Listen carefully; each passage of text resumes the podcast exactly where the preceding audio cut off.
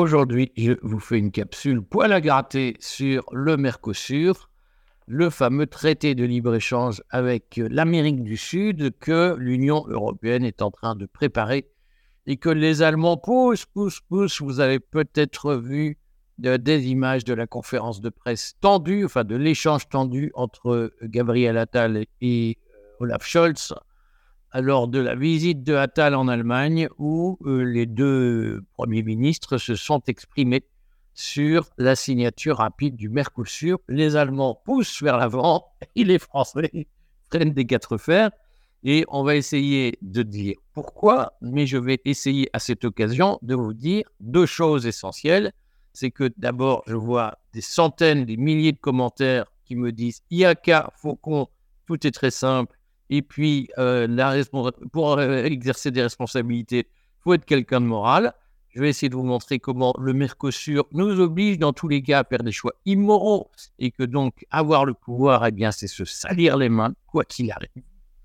Et je vais essayer de vous dire euh, une deuxième chose, c'est que nous avons aujourd'hui un problème de cohérence et que je voudrais dire en français qu'un jour, il faut choisir ce qu'on veut je vais de là, rien que en disant ça, je me suis fait plein d'ennemis puisque je vois plein de gens qui me disent, mais monsieur, de toute façon, moi, ce que je veux, c'est qu'on fasse les bons choix toujours et qu'on ne prenne jamais de mauvaises décisions.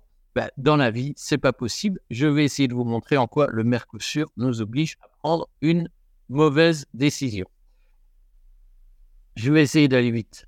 Euh, d'abord, euh, on, va redire ce que prévoit ce Mercosur. Dans la pratique, l'Amérique du Sud est exportatrice de produits agricoles et importatrice, de produits industriels.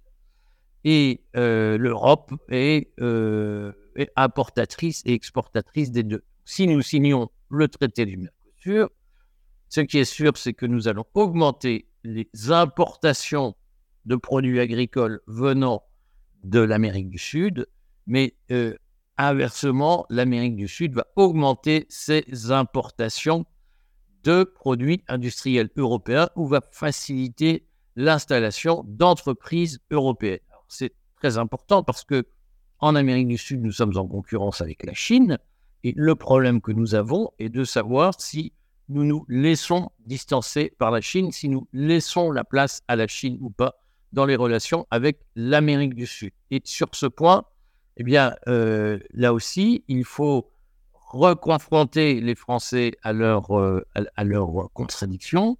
Très souvent, j'entends des Français dire Ah, la France se désindustrialise. Ah, la Chine prend toutes les parts de marché. Là, nous avons l'occasion de défendre notre position. Et on voit bien qu'il y a euh, en Europe aujourd'hui deux attitudes différentes. Celle de la France qui freine celle de l'Allemagne qui pousse notamment sous l'effet de ses producteurs industriels. Mais il faut dire qu'en France, il y a une position divisée. On va expliquer pourquoi. En, France, les, agriculteurs et globalement les citoyens sont contre cet accord du Mercosur, mais euh, les industriels comme Stellantis, qui fabrique euh, les Peugeot et les Citroën, poussent à la roue puisque Stellantis rêve de pouvoir installer des usines en Amérique du Sud, notamment pour concurrencer euh, Volkswagen qui, lui, est installé au Brésil depuis un certain nombre d'années. Donc voilà, première chose qu'il faut retenir, c'est que très souvent, en France, le biais cognitif, comme on dit, la contradiction euh, des citoyens, c'est de ne voir que leurs avantages à court terme et de ne pas être capable de dire oui, mais si je lâche quelque chose, je peux récupérer autre chose. Et ça, euh, en France, on a tendance à dire c'est scandaleux, la France est désindustrialisée, mais euh, on, ne veut pas euh, signer des accords qui permettraient d'exporter nos produits industriels parce que le libre-échange, c'est pas bien. C'est la contradiction française de fond, c'est qu'on aime bien se plaindre des conséquences des choix qu'on a fait. Alors, on va faire un examen sur le fond de tout ce qu'implique le Mercosur. Alors, dans le domaine agricole, puisque nous sortons d'un conflit avec les paysans, le traité du Mercosur prévoit des volumes d'importation en Europe de produits agricoles venus d'Amérique du Sud. C'est-à-dire que nous ouvrons nos produits agricoles à la concurrence des produits d'Amérique du Sud. Et ces produits, on les connaît, c'est notamment du soja qui vient du Brésil. Le Brésil est l'un des principaux producteurs mondiaux du soja. Je sais que plein de Français pensent que le soja, c'est ce qui se limite, l'usage du soja se limite au soja alimentaire qu'ils consomment de temps en temps euh, au magasin, et qui, n'est pas le légume préféré des Français, je pense. Euh, mais en réalité, la principale utilisation du soja, c'est de nourrir les animaux, notamment sous forme de tourteaux de soja. Je sais que j'ai entendu plein de gens qui me disent Mais non, le tourteau de soja, on peut s'en passer. L'expérience montre que même en Suisse, et je ferai une vidéo sur le protectionnisme en Suisse très prochainement, même en Suisse, les augmentations, les importations de tourteaux de soja augmentent sans cesse parce que euh, eh bien, les agriculteurs nourrissent leurs bêtes avec des tourteaux de soja. Pas qu'avec des tourteaux de soja, rappelons-le, euh, il y a d'autres, effectivement, d'autres nourritures, parce que ah, vous dites que gens, les bêtes ne sont nourries qu'au tourteau de soja. Je n'ai jamais dit ça, mais il se trouve que la part du tourteau de soja dans l'alimentation des animaux est de plus en plus importante, ou en tout cas, elle donne lieu à des importations de plus en plus importantes. Euh, et euh, rappelons que la France exporte aussi des tourteaux de soja, produit des tourteaux de soja, c'est notamment le rôle de l'entreprise Avril que euh, préside le, président de la FNSEA, Arnaud Rochaud. Et donc, le, le Mercosur permettra d'augmenter les importations de tourteaux de soja, notamment en faisant baisser les, barrières douanières, les barrières tarifaires qu'il y a sur ces tourteaux, les barrières protectionnistes.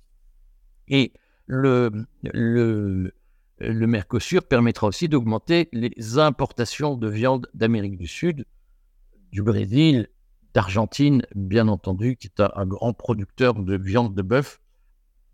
Et l'effet de ces importations, on le connaît, c'est-à-dire qu'il y aura un phénomène d'éviction, comme on dit, des produits indigènes. Hein. Euh, j'utilise ce mot parce que c'est celui qui est utilisé par le ministère suisse de l'Agriculture. Beaucoup m'ont dit, et la Suisse, c'est génial la Suisse. On en reparlera. Euh, et en tout cas, le, le ministère suisse de l'Agriculture utilise cette expression de produits indigènes qui me paraît être une bonne expression que je reprends volontiers à mon compte.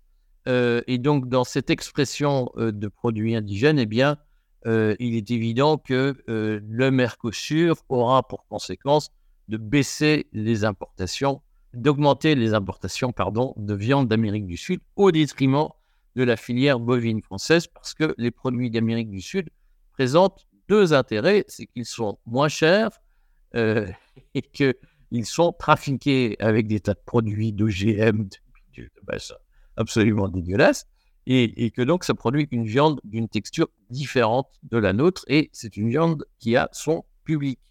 Donc, euh, bien entendu que euh, le, Mercosur va mettre en difficulté les petits producteurs français qui, eux, vont rester avec leur ferme avec 50 vaches quand en Argentine, il y en a 3 ou 4 000. Je continue mon café. Et le petit producteur français va rester avec ses 15 euros de l'heure de production, euh, enfin de, salaire à payer, quand en Argentine, euh, la somme est dérisoire. Donc forcément, lorsque on apportera plus de produits agricoles d'Amérique du Sud, eh bien, ces produits agricoles viendront très souvent en concurrence et en substitution aux produits français. Et donc, quoi qu'en disent les autorités en France, le Mercosur va mettre en danger euh, va encore affaiblir le revenu agricole et va encore affaiblir la position des petits producteurs français. Ça, nous sommes bien d'accord. En termes de qualité de nourriture, nous sommes aussi d'accord sur le fait que les normes phytosanitaires en Amérique du Sud sont bien plus légères que les normes extrémistes qui sont pratiquées en Europe et que donc là aussi, nous allons importer des produits moins chers, de moins bonne qualité, qui sont peut-être probablement nocif pour la santé et que là aussi, ça viendra en concurrence avec nos produits français. C'est une évidence.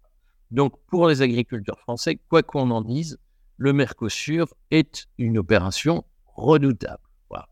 Euh, et donc, si on dit, nous, la seule chose qui nous intéresse, c'est de défendre le petit agriculteur, parce qu'il n'y a que lui qui compte, eh bien, il ne faut pas signer l'accord du Mercosur. Nous en sommes bien d'accord. Maintenant, il se trouve qu'il y a des raisons différentes, des points de vue différents sur cet accord. D'abord, du point de vue du simple bon sens, y compris en, matière d'agriculture, le solde des échanges agricoles entre la France et l'Amérique du Sud nous est favorable. Et donc, euh, certes, nous aurons une baisse de, si nous ne signons pas le Mercosur, nous, aurons moins de concurrence de produits sud-américains, même si cette concurrence existe déjà. En revanche, nous n'aurons pas la faculté d'exporter euh, en Amérique du Sud un certain nombre de nos produits agricoles fabriqués soit par l'industrie, soit par des artisans, le vin, le champagne, le cognac, etc. Euh, si, nous nous privons de l'abaissement des barrières tarifaires à l'importation, nous nous privons de l'abaissement de ces barrières tarifaires à l'exportation. Et donc, pour euh, les exportateurs agricoles français, ne pas signer le traité du Mercosur est une perte. Euh, et, et, ce n'est pas forcément des grandes fermes qui exportent, c'est le, producteur de champagne qui veut vendre plus de champagne à Buenos Aires ou à, Sao Paulo, eh bien, il sera privé de cette faculté. Donc, il faut avoir conscience que même au sein de euh, l'agriculture, il y a des exports françaises, il y a des exportateurs qui ont intérêt à développer le libre-échange. Mais c'est surtout sur le plan industriel que euh, les opérations se jouent, puisque beaucoup de Français disent Ah, les petits, petits producteurs agricoles sont victimes de la concurrence déloyale. Et puis par ailleurs, il y a des chômeurs parce qu'on est désindustrialisé et que la sécurité sociale est en déficit parce qu'on fabrique de moins en, crée de moins en moins d'emplois, on en perd à cause de la désindustrialisation. Eh bien, il se trouve que de grands acteurs industriels français comme Stellantis qui a racheté Fiat et Toyota, euh, Fiat Peugeot, pardon, et Citroën, ce groupe français euh, qui, a des usines françaises, eh bien, il est par exemple très favorable à euh, la signature rapide du traité du Mercosur pour plusieurs raisons. Euh, la première raison, c'est que des producteurs allemands comme Volkswagen ont pu créer des usines au Brésil et la France ne le peut pas. donc, ça intéresse les Français d'avoir une ouverture des frontières en Amérique du Sud pour pouvoir concurrencer les producteurs allemands sur le sol sud-américain. Et donc, si on ne le fait pas, eh bien, ça signifie qu'il y a moins de dynamisme des ventes Stellantis. Les usines installées là-bas, eh bien, elles n'existeront pas et donc il y aura moins de rentrée d'argent, il y aura moins de bénéfices, moins de dividendes versés. Et on rappelle, les dividendes versés, les dividendes sont fiscalisés de façon très élevée euh, alors, il y a plusieurs taux, mais euh, lorsque vous percevez un dividende, vous êtes taxé à 30%. Et donc, euh, chaque année, quand, les, entreprises du CAC 40 versent 90 milliards d'euros de dividendes, ça fait potentiellement 30 milliards de recettes pour l'État, ce qui n'est pas rien. Et, bien ça, ça compte. et, donc là, on n'aura pas de développement de notre industrie et on laisse l'Allemagne occuper le terrain. On laisse par ailleurs la Chine installer ses usines et on laisse la Chine occuper le marché à notre place, qui n'est pas très bon. Et par ailleurs, il y a un certain nombre de produits industriels qu'on peut exporter depuis la France vers l'Amérique du Sud qui ne seront pas exportés. Ça signifie des marchés en moins pour nos entreprises industrielles et donc potentiellement du chômage, des fermetures d'usines et petit à petit un repli sur soi de l'industrie française pendant que les concurrents, eux, euh, eh bien, se développent partout dans le monde. Et donc, ça veut dire quoi? Ça veut dire que euh, si euh, le traité du Mercosur a des effets néfastes, que je crois incontestables, même si les pouvoirs publics le nient, même si le traité du Mercosur a des effets néfastes sur notre petite production agricole, l'absence de signature du traité du Mercosur aura des effets néfastes sur notre industrie, y compris notre industrie agricole exportatrice, et in fine, nous allons euh, laisser la place à des concurrents, c'est-à-dire qu'à long terme, ne pas signer cet accord du Mercosur, c'est valider une installation de la Chine sans véritable challenge hein, en, Amérique du Sud. Et donc, ça signifie accepter à long terme la perte de nos positions. Alors, euh, moi là-dessus, je vais vous dire, je ne sais pas ce qu'il faut faire. Euh, dans la vie, je le redis, sur des décisions comme le Mercosur, dans des économies aussi complexes que les économies européennes, on voit bien que au sein même de la France, il y a des pour, il y a des contre. En Europe, il y a des pour, il y a des contre. Donc prendre une décision n'est pas facile. Et la première chose que je voudrais dire aux Français, c'est arrêtons d'expliquer il n'y a qu'à Faucon, tout est simple, je, je vous le dis. En réalité, si nous voulons combattre la caste mondialisée, si nous voulons reprendre le contrôle de nos vies, nous devons nous ouvrir à la complexité du monde et arrêter la tentation du simplisme binaire. C'est salaud, le libre-échange, c'est de la connerie, vive le protectionnisme. D'ailleurs, en Suisse et au Liechtenstein, ça marche, et puis je crois qu'en Papouasie aussi. Hein. Euh, et surtout, on ne regarde pas les, pays, puisqu'on parle d'agriculture, je, je, ferai une capsule sur ce sujet. On ne regarde pas les pays en libre-échange où des agriculteurs dégagent du revenu, on ne regarde que les pays protectionnistes où les revenus augmentent, on ne regarde pas les pays protectionnistes où les revenus agricoles baissent. Donc il faut arrêter ce simplisme et ce, je le redis, ce que, les McKinsey appellent le crippled epistemology, c'est-à-dire le biais cognitif. Il faut arrêter d'expliquer qu'on regarde le monde que pour se euh, pour confirmer nos préjugés. Il faut à un moment donné se dire le monde est compliqué. On a tous envie de solutions simples, on a tous envie de baguettes magiques, mais là, par exemple, le libre-échange, le Mercosur, il y a des arguments pour, des arguments contre, et il faut être honnête et loyal avec soi-même et arrêter d'expliquer non, mais tous les arguments pour la signature, c'est du bullshit, je ne retiens que les arguments contre. Ce que je lis très souvent dans les commentaires, malheureusement. Première chose, donc, il faut accepter la complexité du monde, il faut accepter que la politique euh, ce soit faire des choix imparfaits, c'est-à-dire arbitrer entre des principes contradictoires. Et croyez-moi, ça n'est jamais simple, même si c'est tentant de se dire il n'y a qu'à Faucon, ça n'est jamais simple.